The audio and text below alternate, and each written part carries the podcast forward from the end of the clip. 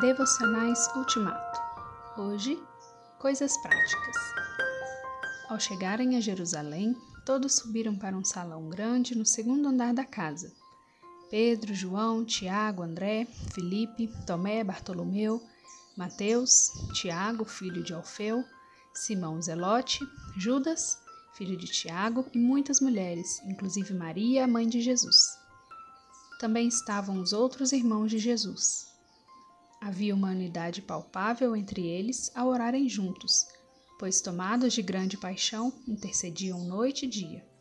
Eram mais de 120 pessoas reunidas ali. Atos 1, 13 a 15. Na prática, o que significa a vida cheia do Espírito Santo?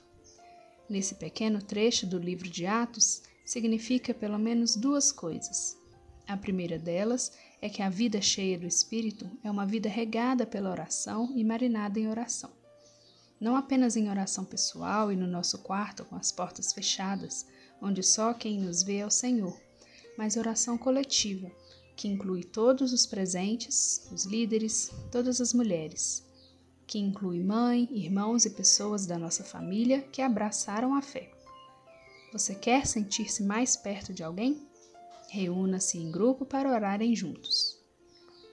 Em segundo lugar, uma vida regada pela oração e marinada em oração não é uma vida de monge, impossível de ser vivida diante das realidades do dia a dia. Pelo contrário, em meio à oração incessante, a vida continua, com toda a sua crueza e todas as exigências práticas. E o mesmo coração que ora incessantemente decide e trabalha dedicadamente. A situação prática que se coloca diante dos 120 discípulos dedicados, reunidos no segundo andar, é simples. Judas traiu o Mestre. Enfim, outro precisava ser escolhido para tomar o lugar do traidor.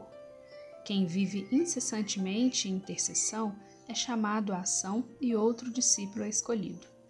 Quem ora, sabe escolher.